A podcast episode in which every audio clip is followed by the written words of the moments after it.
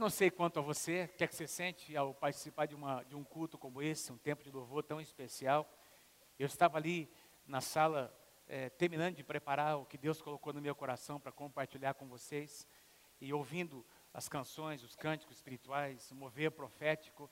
É, eu acho que nós estamos no melhor lugar, no melhor lugar onde nós poderíamos estar num domingo tão lindo de manhã como esse, é aqui na casa de Deus, nesse lugar maravilhoso chamado a casa de Deus. Quem está comigo, diga amém. Eu não sei se você prestou atenção no que foi ministrado aqui, uma das, muita coisa profeticamente foi dita, mas uma das expressões, se não me engano, a Rebeca é, é, compartilhou algo que Deus colocou no coração dela, as nossas posturas determinam as nossas vitórias. Foi mais ou menos isso, né, Rebeca, que Deus colocou no seu coração. Claro, claro que é óbvio que juntamente com a graça de Deus, com tudo aquilo que Deus faz, mas tem também as nossas posturas, tem também os nossos posicionamentos. E eu não sei se você concorda comigo, eu gostaria de sugerir a você que nós levássemos essa presença de Deus, esse ambiente, essa atmosfera de fé, de vitória, para segunda-feira, para terça-feira, para sexta, sábado, até para os nossos afazeres, na nossa casa, no, no nosso trabalho. Quem está comigo, diga amém. Quem aceita esse desafio, diga eu, eu recebo em nome de Jesus.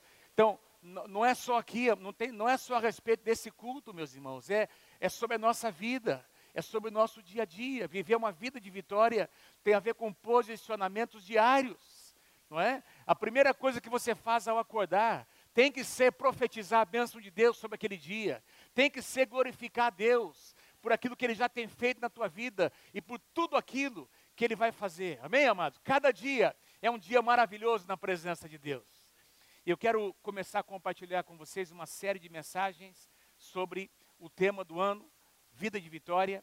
Eu vou começar hoje, eu pretendo ministrar, é, eu estou colocando aqui uma vida de vitória, porque é a sua vida, não é? É a sua vida, é a sua casa, é o seu ambiente, é, é onde você está, é o lugar onde você está, é o território que Deus deseja dar para você, não é? Ampliar, para que Deus possa usar a sua vida para que você possa ministrar, para que você possa é, viver uma vida de vitória. O tema, o subtema que eu vou ministrar a vocês nessa manhã é: todos somos chamados para vencer. Todos nós somos chamados para vencer. Ouvi um amém? Ouvi mais um? Vou dizer de novo: todos nós somos chamados para vencer. Amém. Fala para quem está pertinho de você. Inclusive você é chamado. Você é chamado para ser um vencedor e uma vencedora. Então, meus irmãos, eu, eu vou pegar, eu vou pegar, eu vou, eu vou usar como tema, como modelo, melhor dizendo, como referência, a vida e o ministério de Josué. Nós vamos começar hoje lendo a partir do capítulo 1. É? Nós vamos avançar pelo livro de Josué, todas as etapas da conquista da terra. Vamos falar hoje sobre o chamado de Josué, o momento em que Deus conversa com ele. Depois, vamos entrar na semana que vem sobre a preparação do povo para cruzar o Rio Jordão e depois conquistar Jericó e depois conquistar uma cidade chamada Ai. Algo aconteceu muito importante ali e depois o restante da conquista. Meus irmãos, o apóstolo Paulo diz em Romanos capítulo 8 que nós somos mais do que vencedores. Amém? Nós somos mais do que vencedores. Essa é uma posição que eu e você temos em Cristo Jesus. Diga amém se você crê, amém? O que, e tem a ver com o que Jesus já fez na cruz do Calvário. Em Cristo Jesus, eu e você somos não apenas vencedoras, vencedores, nós somos mais do que vencedores. Mas eu creio que você vai concordar comigo que o grande desafio meu e seu é trazer essa posição para o nosso dia a dia. Tem a ver com, com essa palavra profética sobre os nossos posicionamentos. Saber uma coisa, não é? é entender algo que é bíblico, a nossa posição no Senhor em potencial é algo maravilhoso, mas se nós não trouxermos isso para o nosso dia a dia, se nós não materializarmos isso no nosso dia a dia, não adianta saber, não adianta ter o conhecimento de que nós podemos ser vitoriosos. Aliás, você vai conhecer, você deve conhecer um monte de crente que não vive uma vida de vitória. Um monte de crente que dá mau testemunho, sim ou não? Um monte de crente que tem o seu nome sujo. Um monte de crente que é mau caráter. Por quê, meus irmãos? porque essa pessoa não consegue materializar o que ele é em potencial em Cristo Jesus. E o grande segredo é nós conseguirmos trazer para essa vida, para a nossa realidade, com os nossos posicionamentos aliados à graça de Deus, aqui, tudo aquilo que Jesus já conquistou na cruz do Calvário. E, meus queridos, é, Josué, que é um tipo de Jesus no Antigo Testamento, ele, ele, ele, ele nos mostra, ele nos, nos, nos revela lições preciosíssimas. Esse rapaz viveu numa época de muita pressão. É, ele foi chamado por Deus para uma grande tarefa. E cada um de nós também tem um chamado de Deus. Cada um de nós tem algo que Deus tem uh, colocado diante de nós como a nossa terra prometida, como como que, que, deveria consumir o nosso coração, que ser, deveria ser o propósito da nossa vida. Cada um de nós tem isso. E o apóstolo Paulo vai nos dizer em Efésios capítulo 6 que a nossa luta não é contra homens, não é contra pessoas, não é contra carne e sangue, mas é contra principados e potestades e forças espirituais do mal que querem resistir à obra de Deus nas nossas vidas, mas a palavra de Deus nos garante que nada vai deter a igreja do Senhor Jesus, as portas do inferno não vão prevalecer contra a igreja, que, que é eu e você, nós somos a igreja do Senhor Jesus, amém, amados? E nós podemos então viver no dia a dia essa vida de vitória. O grande desafio é, é trazer isso para a nossa alma, vencendo os nossos desejos, fraquezas pessoais, sentimentos que nós temos com relação a nós mesmos. Quando Deus entregou a promessa para Abraão, a gente vai falar hoje sobre a promessa sendo conquistada, não é? Deus desafiando Josué agora a entrar na terra da promessa. Mas se, e, e, e o que eu vou ler com você está em Josué capítulo 1. Se você puder abrir a sua Bíblia em Josué capítulo 1, eu quero, apenas é, contextualizar vocês. O que a gente vai ler hoje é o começo da concretização da promessa que Deus havia dado para Abraão, centenas de anos antes não é? Desse evento acontecia aqui com Josué, Deus entregou uma promessa a Abraão. Você pode encontrar essa promessa do capítulo 12, no capítulo 15 e no capítulo 17 de Gênesis. Se você quiser ler na sua casa, capítulos 12, 15 e 17 de Gênesis, você vai encontrar ali toda a descrição da promessa que Deus entregou a Abraão. E essa promessa que Deus deu a Abraão, presta atenção comigo, amados, ela pode ser resumida em três coisas principais. Essa promessa, diga assim comigo, pessoas. Vamos lá comigo, pessoas. Número dois, recursos. Vamos lá, recursos. Número três, uma terra. Uma terra prometida. Então, pessoas, recursos, uma terra. Pessoas, porque Deus disse: Em ti, Abraão, na tua semente serão benditas todas as famílias da terra. Quando Deus profetizou a Abraão, amados, presta atenção, há quase quatro mil anos atrás, essas famílias da terra, Deus se referia à minha família e à sua família. A nossa família faz parte da promessa que Deus entregou a Abraão. Pessoas, recursos. Deus disse para Abraão: Olha, eu vou te abençoar, eu vou engrandecer o teu nome, eu vou, é, você vai ser uma grande bênção eu vou abençoar aqueles que te abençoarem, e eu vou resistir aqueles que te resistirem, porque você vai carregar a minha presença, Abraão.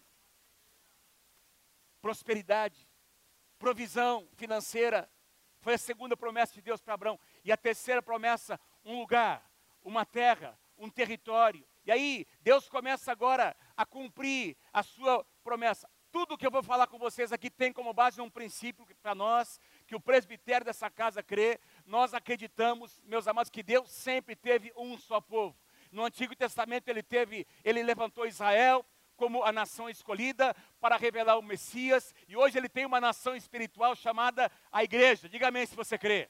Então, no Antigo Testamento, Deus tratou com uma nação chamada Israel, e no Novo Testamento, Deus trata com uma segunda, com uma outra nação, que é o Israel espiritual de Deus, chamado a Igreja do Senhor Jesus.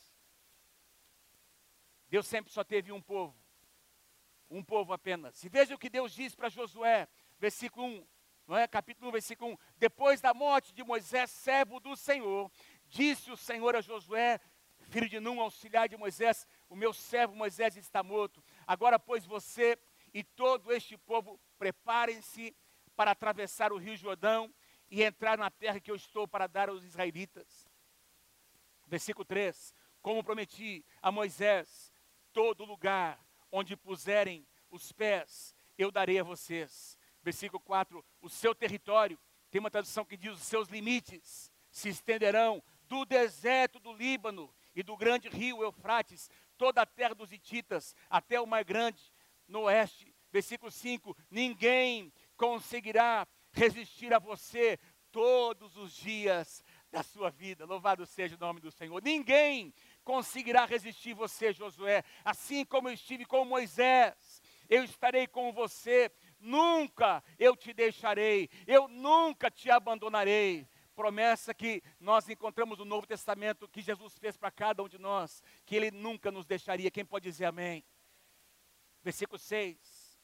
Seja forte e corajoso, porque você conduzirá este povo para herdar a terra que prometi sob juramento aos seus antepassados. Somente, Josué, seja forte e muito corajoso. Não, aliás, tenha o cuidado de obedecer a toda a lei que o meu servo Moisés lhe ordenou. Não se desvie dela nem para a direita nem para a esquerda, para que você seja o que bem-sucedido por onde quer que você ande.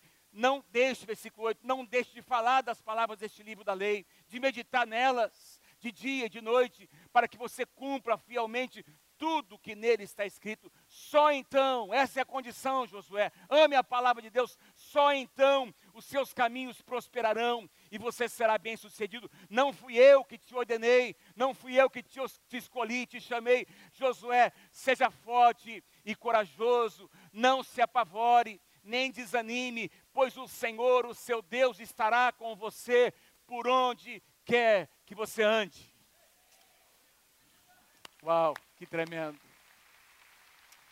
Aleluia. Meus irmãos, que, que passagem, que passagem maravilhosa, que passagem tremenda. Quero chamar a atenção de vocês, eu não sei se eu vou conseguir concluir tudo aquilo que eu, que eu preparei, todo o conteúdo que eu preparei para hoje, talvez fique um pouco para a semana que vem, vou tentar concluir. Mas eu quero começar a extrair aqui algumas, alguns pontos importantes, não é? Em primeiro lugar, é a primeira vez que nós encontramos as Escrituras, Deus falando diretamente com Josué. Até esse ponto, até o capítulo anterior, Deuteronômio, capítulo 34, quando Moisés morre, quando Moisés, o Senhor, então, Moisés encerra o seu ministério, o seu tempo na terra, por determinação do Senhor, não é? Essa foi uma linha demarcatória. Até aquele momento, Deus falava por meio de Moisés até para Josué, para os líderes da nação, para os anciãos da nação, para toda a nação de Israel. Deus usava Moisés. Moisés era o homem que ouvia a voz de Deus e comunicava os desígnios do Senhor para o seu povo. Mas aqui nós encontramos uma linha demarcatória que mostra, meus irmãos, que o manto havia sido mudado de ombros. Deus tira, Deus retira o manto da liderança de Moisés e coloca sobre Josué. Aliás, eu quero ler com você Quero ler com você no capítulo anterior, está aí no, no slide, não é? Capítulo 34 de Deuteronômio, versículo 9. Na última página, ou no último capítulo de Deuteronômio, se você está com a sua Bíblia aberta, na página anterior, olha o que diz lá: Ora, Josué, filho de Num, estava cheio do espírito de sabedoria. Por quê? Porque Moisés, antes de morrer, tinha imposto as suas mãos sobre ele. Então, Moisés declara diante de toda a congregação, diante de todo Israel, que agora o manto estava sendo transferido de liderança dele para Josué, de modo que os israelitas lhe obedeceram, reconheceram a autoridade sobre Josué. Presta atenção que eu vou dizer a vocês. Eles reconheceram em termos, porque Moisés estava agora transferindo a autoridade. Eles reconheceram mesmo a autoridade de Deus sobre Josué quando perceberam que Josué era um homem que conseguia falar com Deus, ouvir Deus. Eles tinham conhecido na teoria, eles porque Moisés transferiu, Moisés passou a responsabilidade, mas eles começaram a perceber de fato que Josué era o homem escolhido quando perceberam que Josué era um homem que ouvia Deus, que conversava com Deus. Assim como tinha acontecido com Moisés, eles percebem que agora Deus começa a falar com Josué, Deus começa a conversar, e aí, amados, Deus começa a revelar o seu coração a esse rapaz chamado Josué, que não era tão novinho assim. Porque se eles passaram 40 anos no deserto, nós estamos entrando na terra agora, não é?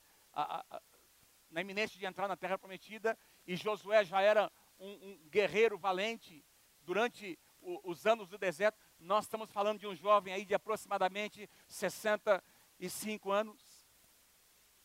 Um jovem de aproximadamente 70 anos de idade. Amém, amém, amém, irmãos? Estou vendo os irmãozinhos levantar a mão aí, amém, querido? É isso aí. Fiquei sabendo essa semana, eu li numa reportagem que eles estão querendo mudar a idade, não é? Que a referência da idade da, da para o idoso é 60 anos, tem um projeto de lei já no, lá no Congresso para mudar para 65.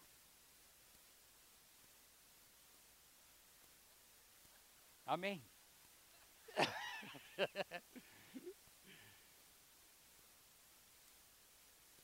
Quem foi esse homem chamado Josué? Deixa eu falar um pouquinho sobre Josué.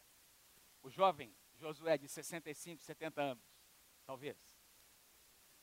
Deixa eu falar um pouquinho sobre esse jovem guerreiro do Senhor. O nome Josué significa Deus é salvação.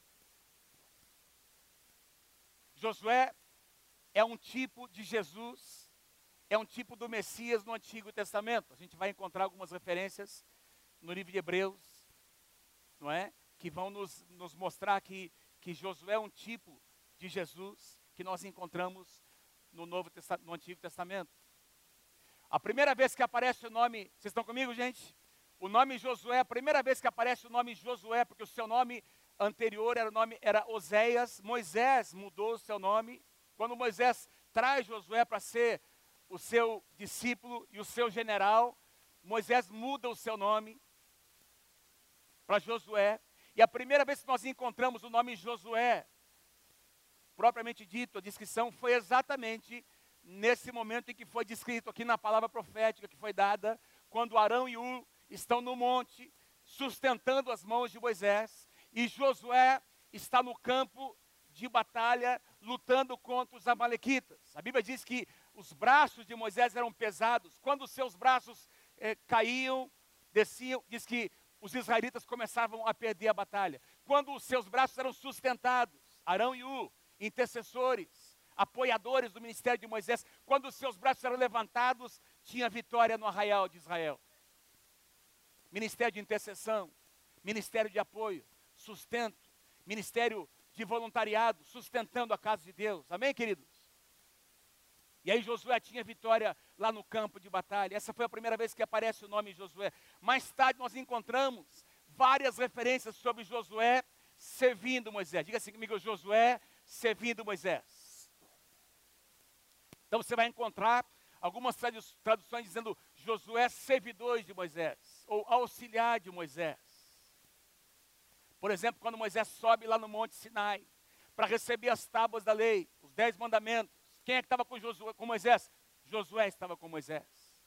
Quem fala para Moisés da música, daquele alarido, não é? Que estava acontecendo no arraial, onde Deus teve que julgar aquela situação, foi Josué que, que falou para Moisés. Quando eles descem daquela, daquela montanha, e aí Moisés começa o seu ministério com Israel, a Bíblia diz que antes que o tabernáculo de Moisés fosse levantado, havia uma outra tenda chamada, diga-se comigo, a tenda da congregação ou a tenda do encontro, aliás, dizendo, é, é, é, é uma referência à própria tenda de Moisés, o lugar onde Moisés morava. E a Bíblia diz que antes do tabernáculo de Moisés ser levantado, Deus se manifestava a Moisés na própria tenda onde Moisés vivia, fora do arraial. E a Bíblia diz, vai nos dizer que Josué estava ali, acompanhe comigo, Êxodo capítulo 33, versículo 11. O Senhor falava com Moisés face a face como quem fala com seu amigo. Depois Moisés voltava ao acampamento, ou seja, ele ministrava o que Deus falava, mas, presta atenção, Josué, filho de Num, que lhe servia como auxiliar, lembra? Josué ouvia a voz de Deus lá na tenda e vinha para conversar com a nação de Israel, mas Josué, que lhe servia como auxiliar, não o que amado, não se afastava da tenda. Uau! Você está prestando atenção? Como tem um preço? Para Deus te levantar como um homem de Deus na sua geração, uma mulher de Deus tem um preço? Você precisa amar esse lugar da presença de Deus. Josué ficava ali, queridos, como que aquela mantendo aquela atitude né, espontânea. Você não vê em nenhum lugar Moisés dizendo, ó, oh, agora você fica aqui que eu vou lá falar. Não, era algo que, que Josué tinha espontaneamente. Eu quero ficar nesse lugar. Eu aprendi com o meu mentor. Eu vi o meu pai espiritual, a, o meu líder buscar Deus, conversar com Deus, falar com Deus face a face. Eu amo esse lugar. Eu quero aprender como é que se faz. Ele desejava esse lugar de todo o seu coração. Pouco mais tarde nós encontramos Josué sendo enviado como um dos doze espias. Lembra dessa, desse evento? Um representante de cada tribo, Josué era um líder, representou a sua tribo, se não me engano, a tribo, tribo de Benjamim. Ele foi representando a sua tribo. E ele e Caleb, se não me engano, aliás, com certeza não é? Os dois, Josué e Caleb, apenas eles retornaram trazendo aquele relatório positivo de que Deus daria vitória. E toda aquela geração, meus queridos, incrédula, morreu no deserto. Mas Josué e Caleb permaneceram. A Bíblia diz que neles havia um espírito diferente, um coração diferente. Você quer ser abençoado por Deus? Você quer viver uma vida de vitória? Seu coração tem que ser um coração diferente. Quem pode dizer amém por isso? Seu coração tem que amar esse lugar, desejar esse lugar.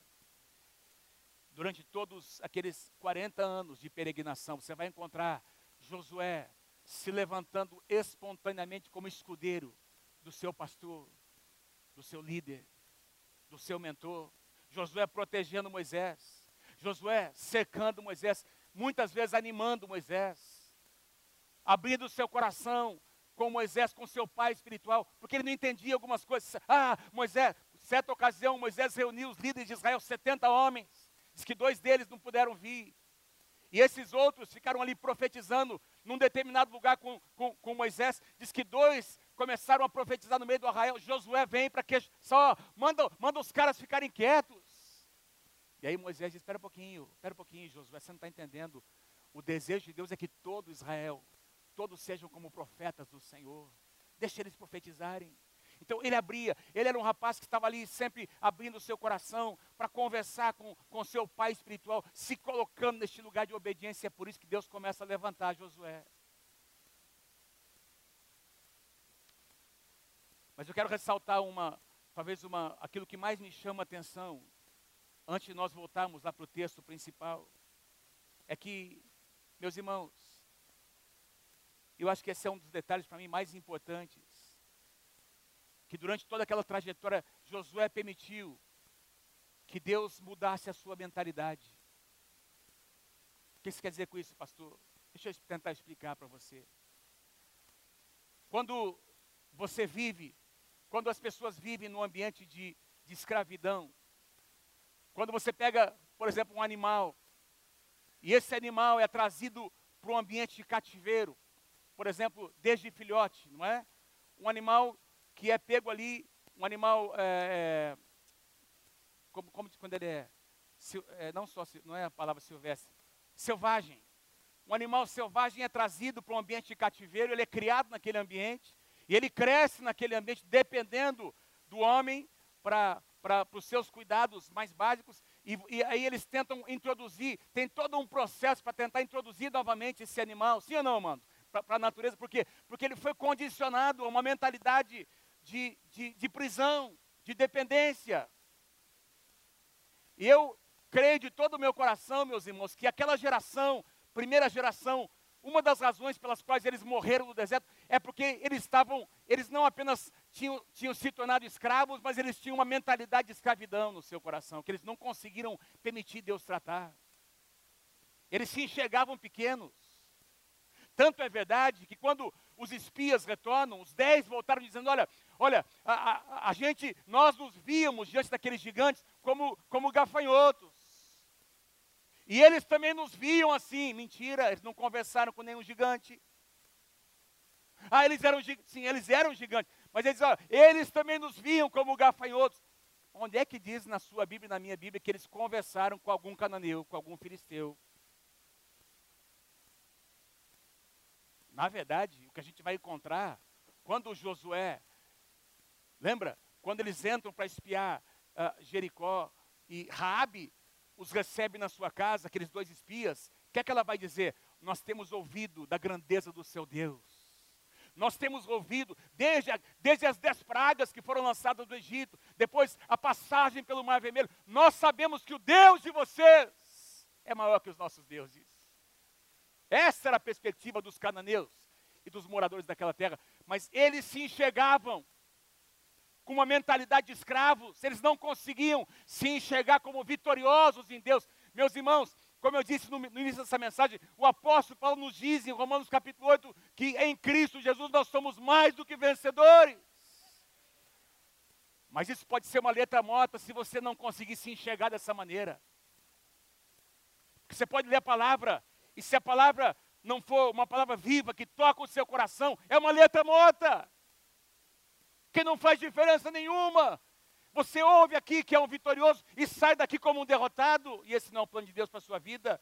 Deus quer mudar a sua mente e a minha mente. Tudo começa aqui, aqui dentro. E essa é uma das coisas mais lindas que, que, eu, que, eu, que eu consigo encontrar no ministério, na vida de Josué. Esse rapaz cresceu, ele nasceu no meio da, da escravidão, viveu como escravo toda a sua vida, mas ele permitiu Deus mudar a sua mentalidade. Uau! Deixa eu tentar dar um exemplo de como aquela geração se via, como eles estavam, não apenas, como, como eles tinham a sua mente presa àquele lugar de escravidão. Logo após cruzarem, meus queridos, o Mar Vermelho, veja como os amigos de Josué da sua geração se viam. Números capítulo 11,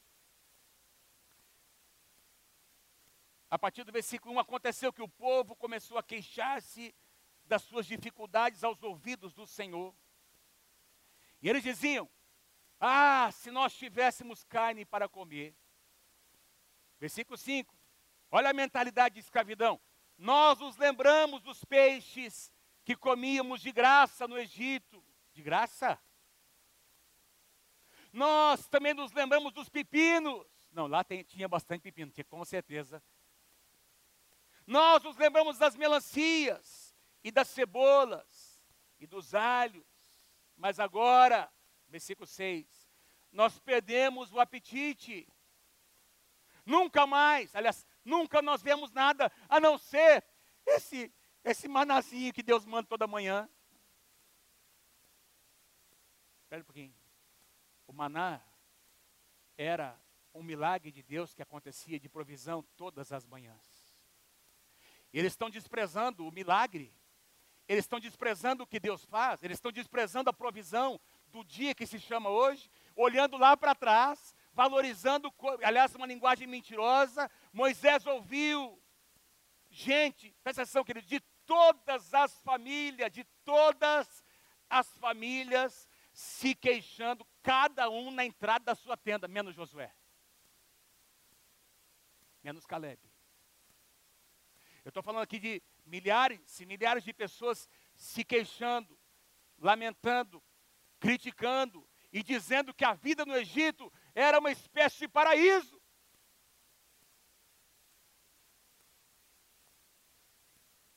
Agora, se você estudar, por exemplo, o capítulo 1 de Êxodo, não tenho tempo aqui para falar sobre isso. Eu vou citar algumas coisas. No capítulo 1 de Êxodo, a Bíblia diz que esse povo, que agora diz que comia, que tinha uma vida abastada no Egito, eles tinham se esquecido do que de fato era a sua vida. Diz que eles viviam amassando barro, fabricando tijolos, trabalhando sem cessar nos campos dos egípcios, discriminados como, é, como uma nação que vivia dentro de uma outra nação, comendo das sobras. Diz que os egípcios os obrigavam ao trabalho forçado todos os dias. Capítulo 1 de Êxodo versículos 13 e 14 diz que a sua vida era uma vida amarga por causa da escravidão. E é por isso que Deus levantou um libertador. Porque se você for estudar capítulo 3 de Êxodo, quando, quando Moisés se encontra com Deus ali na, naquele momento da sarça ardente, ali no meio do deserto, e Deus começa a chamar Moisés, o que é que Deus diz para Moisés? A primeira coisa que Deus disse, eu ouvi o clamor do meu povo. Eu, eu vi o sofrimento do meu povo. Meus amados, você e eu estamos aqui porque Deus ouviu o nosso clamor. Deus viu o seu sofrimento. Deus sabe onde você estaria não fosse a graça e a misericórdia pelo sangue do Senhor Jesus. Mas tem gente que esquece de como foi sua vida. Eu conheço pessoas que nós convivemos com elas aqui dentro dessa igreja, que nós vimos essas pessoas chegarem um verdadeiro bagaço. Casamento destruído, finanças acabadas, a pessoa estava totalmente envolvida na lama dos vícios. Mas pensa, pensa no lugar terrível. Estava a casa destruída, estava arrebentado. E aí Jesus entrou na vida. Jesus começou a fazer o milagre. Deus enviou o libertador, porque Moisés é uma outra figura também. Deus enviou o libertador, amados. Jesus é o nosso libertador. O apóstolo Paulo diz que ele nos tirou do império das trevas e nos transportou para o reino do Filho do seu amor. Nós fomos amados e fomos transportados para um outro lugar. Mas eu e você não podemos nos esquecer de quem nós éramos.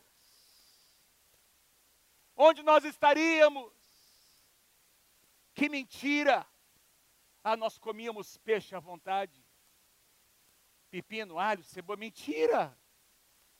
E é muito perigoso quando crentes no Senhor Jesus começam a se lembrar das cebolas do Egito.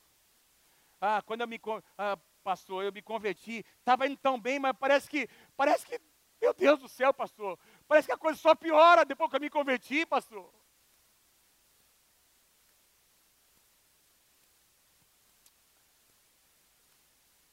mudança de mente. Esses caras da primeira geração, o livro de Hebreus vai dizer que eles não entraram na terra por causa da sua, da sua mente.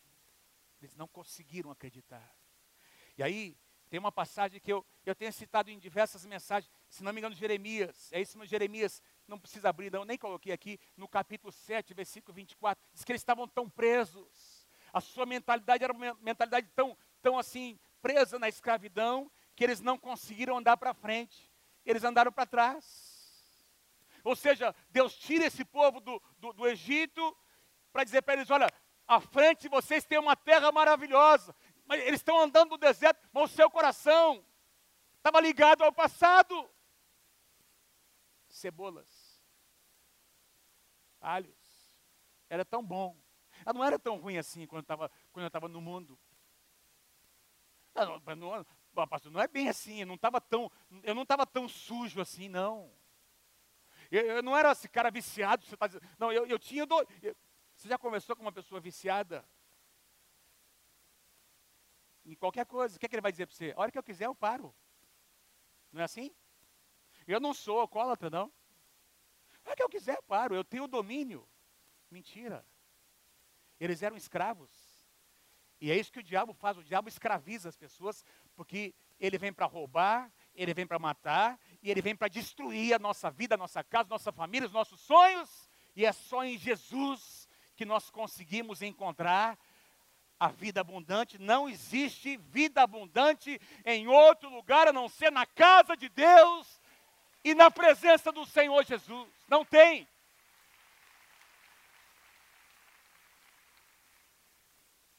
Josué era um cara diferente. Deus quer fazer de você uma pessoa diferente. Ele está aqui andando no deserto, mas sua, cabeça, sua mentalidade, ele, ele visualizava a terra prometida.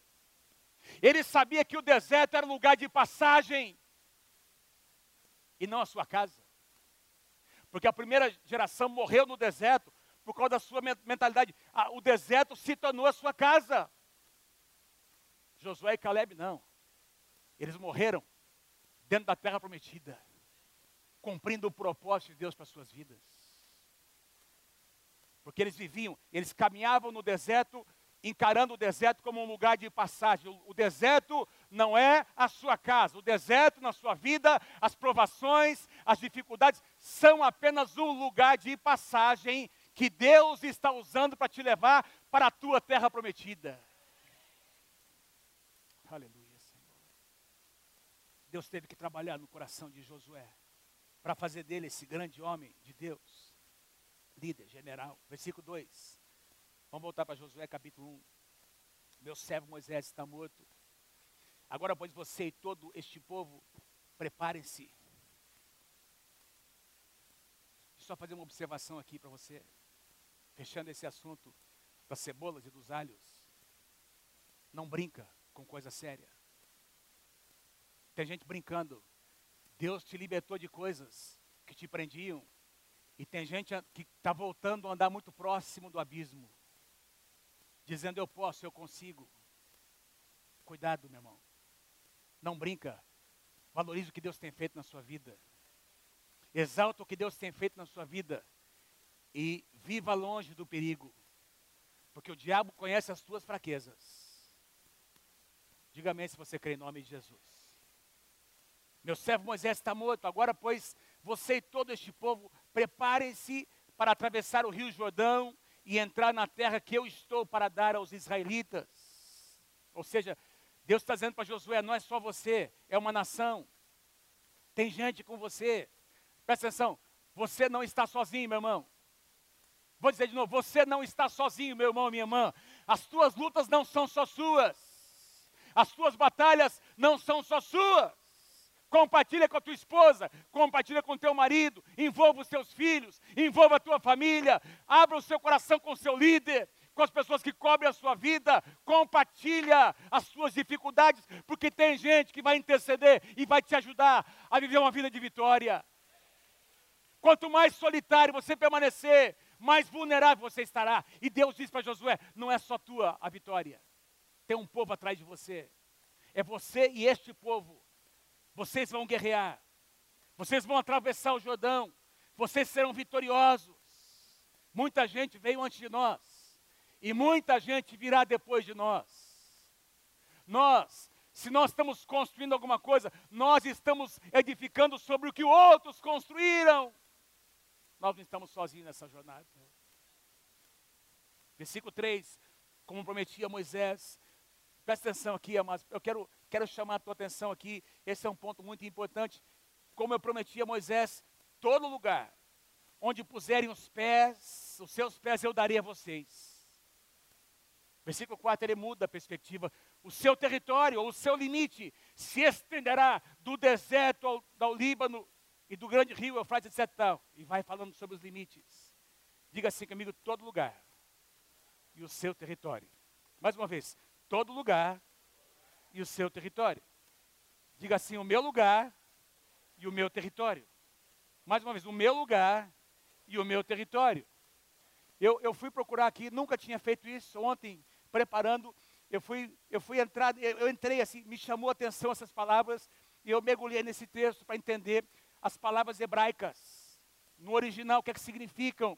E olha o que eu encontrei, que coisa linda. A palavra lugar aqui no hebraico significa a sua posição atual onde os seus pés estão, o seu lugar, o lugar exato onde você está. Esse é o seu lugar aqui agora. Eu estou neste lugar. Aí Deus diz: Olha, você está nesse lugar, mas eu vou ampliar o seu território. O que eu tenho para você não é só o lugar onde você está. Josué, olha, eu vou, eu vou estabelecer os seus limites ao norte, ao sul, ao leste, ao oeste. E eu vou o quê? Eu vou aumentar o seu território. Eu vou aumentar a sua influência. Eu vou aumentar o seu ministério. Eu vou aumentar a graça, a minha graça sobre a sua vida. Que, o que você enxerga com os teus olhos não é tudo, meu irmão. Deus, eu creio que todos nós temos razão aqui para adorar e louvar Deus por tudo que Ele tem feito. Dá um grande aplauso a Ele. Quem crê comigo? Pelo que Ele tem feito na nossa casa, na nossa família, na nossa vida, no nosso ministério, na tua célula. Eu e você temos muita gratidão por aquilo que nós somos hoje, onde nós estamos hoje. Mas Deus disse para Josué: Você está neste lugar, mas eu vou aumentar o seu território. Eu vou estender os seus limites. Aleluia, Senhor. Aleluia, Senhor. Deus tem para você um lugar e Deus tem para você um território. Deus tem para você um lugar. Eu quero declarar em nome do Senhor Jesus, onde os seus pés pisarem, aquele será um lugar em que a presença de Deus vai se manifestar. Deixa eu dar um exemplo. Por exemplo, o Paulinho e a Rebeca estão aqui, o Drops. Então, o Paulinho e a Rebeca com o Drops são convidados para ministrar lá. Tem sido convidados pra, em muitos lugares, né, né, Paulinho? Mas estão lá, lá no Mato Grosso ministrando. Então, eles estão naquele lugar ministrando. Onde o Paulinho e a Rebeca estão, com aquele grupo. A graça de Deus o poder de Deus, a unção de Deus flui naquele lugar. Eles podem reivindicar, eles podem crer que naquele momento a graça de Deus vem, a unção de Deus vem. Mas não é só aquilo. Porque ele pode estar lá nesse, nesse dia, em outro, em outro dia, em outro lugar, em lugares diferentes. Agora, o que Deus diz, olha, eu vou estender o território, a influência de vocês. E esse território será estendido para se tornar o seu território. E os inimigos terão que recuar daquele território. Terá limites muito bem estabelecidos. E o inimigo não conseguirá mais entrar naquelas fronteiras que eu estabelecerei na tua vida, na tua casa, no teu ministério, na tua família. É isso que ele está dizendo, irmãos. Porque você pode ir momentaneamente levar a presença de Deus, mas uma vez que você saia daquele lugar, a presença de Deus vem com você. Mas Deus está dizendo: olha, você vai estender e as fronteiras serão estendidas. A sua influência não vai diminuir. Aleluia. E aí Paulo vai nos lembrar dessa verdade, 2 Coríntios, 1 Coríntios, aliás, capítulo 2, estou ficando rouco. Versículo 9. Aquilo que os olhos não viram, aquilo que os ouvidos não viram, e jamais penetrou no seu coração, eu tenho reservado para você.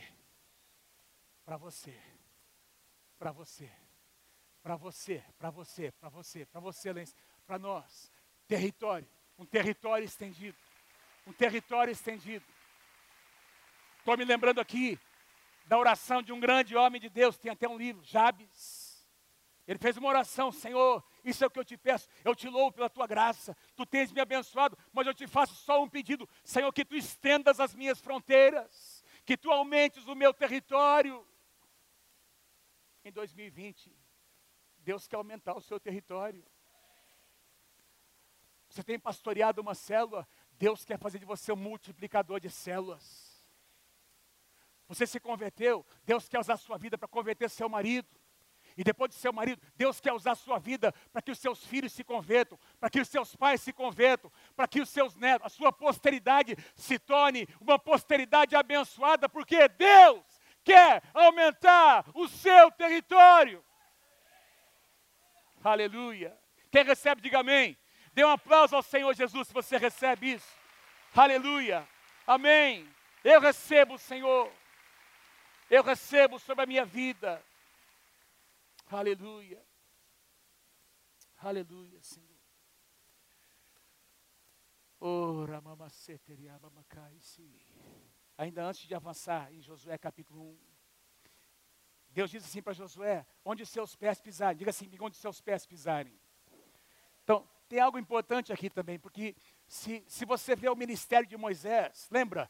Êxodo capítulo 3, Deus se encontra com Moisés no monte ali, Horebe, diante da sarça, e aí Deus faz uma pergunta, Deus chama Moisés, não é? Olha, eu, eu ouvi o sofrimento do meu povo, eu quero levantar você. E aí Moisés começa a questionar, diz, Senhor, eu não me sinto capaz eu, eu, eu, não sei falar, eu, sou, eu sou limitado, Senhor. O que é que Deus disse para Moisés? O que, é que você tem nas suas mãos? Moisés diz, eu tenho uma vara. Diga assim comigo, uma vara. E aí Deus começa a, a fazer com aquela vara, mostrar a Moisés alguns sinais. Não é? A vara se transforma numa serpente e você e aí você, de, de, novo numa vara, e você vai perceber que durante todo o ministério de Moisés, essa vara acompanha o seu ministério. quando Deus enviou as dez pragas, Moisés levantou a vara diante de Faraó. Quando o mar vermelho se abriu, Moisés levantou a vara diante do mar vermelho. Depois, quando as águas fluíram ali da, daquela rocha, e em todos os milagres, a, a figura da, da, da, da, da vara estava presente no ministério de Moisés. Mas com Josué tem uma transição. Então, Moisés, o mover de Deus na vida de Moisés estava baseado no que ele podia tocar, no que ele podia ver. Ele tinha que tocar a vara, carregar a vara. Vocês estão comigo, gente? A vara era como um sinal visível, mas aí Deus disse para Josué: com você vai ser diferente. Eu faço de você um homem de fé. Você vai ter que pisar para as coisas acontecerem. Enquanto você não pisar, palavra profética de hoje, os nossos, as nossas escolhas, o nosso procedimento, o que nós fazemos, enquanto você não pisar Josué, ou seja, a condição para o território ser estendido era Josué avançar, vez após vez, dia após dia, dia, pisando terra após terra. Tanto é que na travessia do Jordão, o que é que Deus disse para Josué? Põe os sacerdotes na frente com a arca, e quando eles pisarem no Jordão, as águas vão se abrir, não antes. Tem que pisar. Tem que pisar. Se você não pisar, Deus está dizendo, o milagre não vai acontecer. E Deus diz isso para nós hoje. Meu irmão, você vai ter que pisar. No ano de 2020, você vai ter que avançar para o teu território se estender. Deus já prometeu. Você tem que pisar e tomar posse do que Deus te deu. Se você crê, diga amém. Em nome de Jesus. Aleluia. Versículo 5: Ninguém conseguirá resistir a você. Ninguém conseguirá resistir você, Josué, todos os dias da sua vida. Assim como eu estive com Moisés, eu estarei com você, não te deixarei, nunca o abandonarei. Nós encontramos passagens bíblicas, Isaías 54, 17, toda arma ou qualquer arma forjada que for levantada contra ti não vai prosperar. Maior é aquele que está em ti do que aquele que está contra você. Meus amados, na nossa caminhada, durante a nossa caminhada, é certo que inimigos se levantarão, mas Deus está dizendo: Eu estou contigo. Pode avançar, eu estou contigo. Versículo 6: Seja forte, Josué, e corajoso, ser forte e corajoso. Ele declara três vezes essa, essa declaração, versículo 6, 7, e se não me engano, versículo 9 também, ser forte e corajoso, porque você vai conduzir este povo para dar a terra. Meus irmãos, se Deus está dizendo para Josué ser forte e ser corajoso, é porque esse rapaz precisava ser animado. Aliás, eu procurei, eu encontrei algumas passagens eu encontrei pelo menos três passagens bíblicas. Deuteronômio capítulo 1, versículo 38. Deus ordena Moisés, antes de estabelecer Josué como seu sucessor, Deus disse para Moisés: Eu quero que você anime Josué.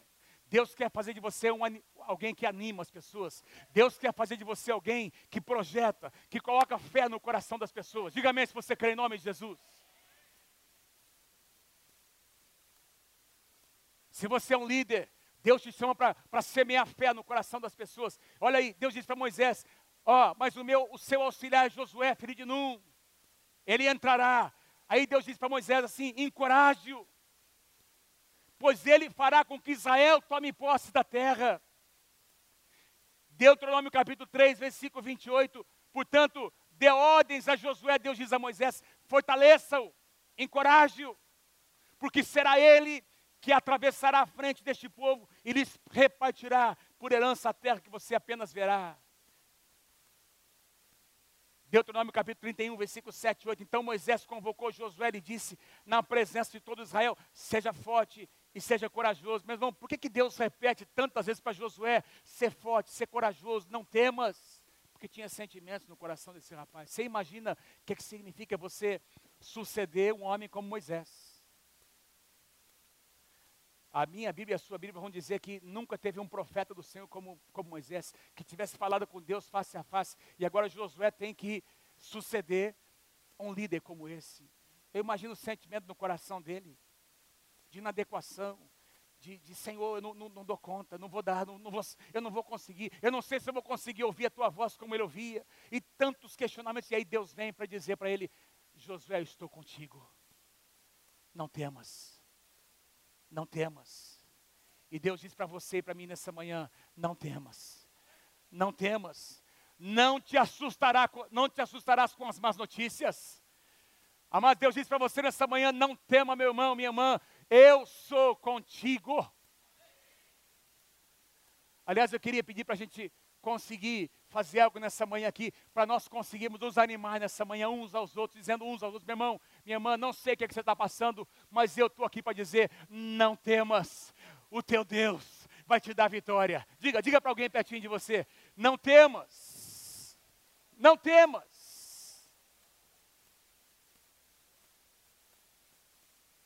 não temas. Aleluia. Deus repetiu três vezes para Josué: não temas. Vamos finalizar aqui comigo, amados. Você vai ouvir bem rapidinho, tá bom? Quem está sendo abençoado nessa manhã, diga amém. Quem está sendo desafiado nessa manhã, diga amém. Versículo 7. Josué, tenha cuidado de obedecer toda a lei. Olha a condição que Deus estabelece. Que meu servo Moisés lhe ordenou. Não se desvie dela, a palavra de Deus. Quem aqui ama a palavra, diga amém nem para a direita, nem para a esquerda, para que você seja bem sucedido por onde quer que você ande. Não deixe de falar das palavras deste livro, nem de meditar nas palavras desse livro dia e noite. Em 2020, quando você acordar de madrugada, parece que é insônia. Meu irmão, presta atenção, vai para a palavra de Deus. Começa a ler a palavra de Deus. Se você não tiver sono, ou antes ou depois, mergulha na palavra. E Deus vai te dar um sono abençoado aquela noite. De dia e de noite. Para que você cumpra fielmente tudo o que nele está escrito. Só então, só depois de você amar a palavra, de você meditar na palavra, de você falar da palavra, de você reproduzir o que você está lendo, só depois, só então os seus caminhos prosperarão e você será um homem bem-sucedido. Tem condição, meu irmão, tem condição. Toda promessa tem condição. Não fui eu quem te ordenei, não fui eu quem te chamei. Josué, ser forte, ser corajoso. Não tenha medo, não se apavore, nem se desanime, pois o Senhor, o seu Deus, está com você por onde quer que você ande. Eu vou dizer esse versículo na primeira pessoa, você vai repetir comigo. Põe a sua mão direita no seu coração, diga assim comigo: Eu sou forte. Vamos lá, eu sou forte. Eu sou corajoso. Eu não temerei. E eu não desanimarei em 2020, pois o Senhor o meu Deus, pois o Senhor, o meu Deus, estará comigo, onde quer que eu ande. Amém. Aleluia. Aleluia. Amém. Aleluia. Aleluia. Uh! Aleluia. Aleluia. Uh! Vida de vitória vida de vitória. Uh! Aleluia! Aleluia! Aleluia! Aleluia! Senhor, nós queremos.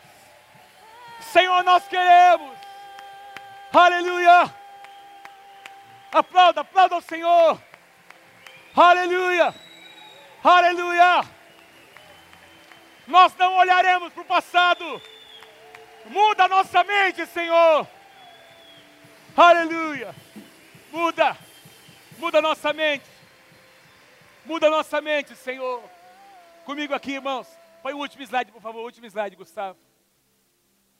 Algumas lições que nós aprendemos com esse grande homem de Deus chamado Josué. Cada um de nós tem uma terra prometida. Você tem um território. Você está num lugar.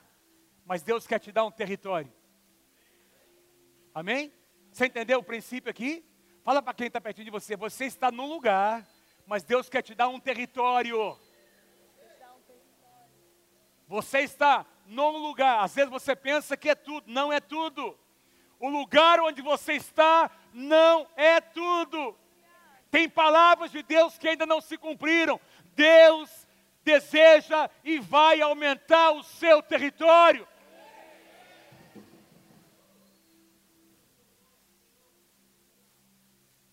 Deus chama quem Ele quer, inclusive pessoas como você. Inclusive você. Deus chama quem Ele quer. Deus exalta quem Ele quer. A palavra do Senhor diz que Ele pega alguém que está no meio do lixo, do monturo, e o faz assentar entre os príncipes do seu povo. Porque Deus vê diferente.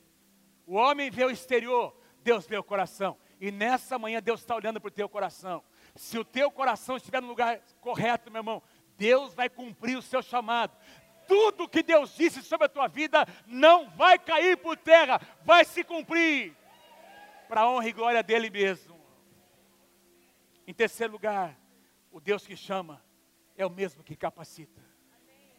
Como é que Deus capacita? Mudando a nossa mente. Põe a sua mão aqui, põe a sua mão aqui. Diga assim: Senhor, muda a minha mente, Senhor. Muda a minha mentalidade, Senhor. Muda a minha linguagem, Senhor. Põe fé no meu coração. Porque a tua palavra diz, Senhor, que há coisas insondáveis. Diga bem forte: o que o olho não viu, o que o ouvido nunca ouviu, e nunca chegou ao meu coração, são as coisas, Senhor, que tu tens reservado para a minha vida e para a minha casa. Por favor, Senhor, muda a minha mente. Em nome de Jesus. Em nome de Jesus. Muda minha mente. Muda minha mente, Senhor. E número quatro. Número quatro, para concluir, toda conquista tem uma condição tem a nossa postura, tem as nossas posturas. Quais serão as tuas posturas no ano de 2020? Eu quero fazer uma pergunta, começar fazendo uma pergunta. Quem é que ama Deus? Fazer uma segunda pergunta. Você ama mesmo? Uma terceira pergunta. O quanto você ama? O quanto você ama? O quanto você ama? O quanto nós amamos? Se você ama, se você estiver disposto a obedecer, se você estiver disposto a fazer o que você tem que fazer, que ninguém pode fazer por você, Deus vai te honrar, Deus vai te levantar, Deus vai te dar, Deus vai te dar é, é, é, é vitória sobre aquela área da sua vida. Porque no lugar da vergonha, Isaías 61 diz que no lugar da vergonha, Deus tem preparado para mim e para você dupla honra dupla honra.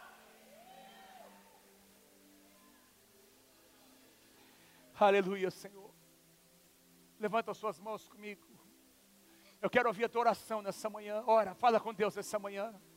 Fala com Deus, Senhor, toma posse dessa palavra, Senhor. Deus falou algo com você. Deus falou algo, alguma coisa durante essa palavra específica. Deus falou com você. Ora, pede para Deus, Senhor, que se cumpra isso na minha vida. Eu quero tomar esse posicionamento, Senhor. Muda essa área na minha vida, Senhor. Fala com Deus. Fala com Deus.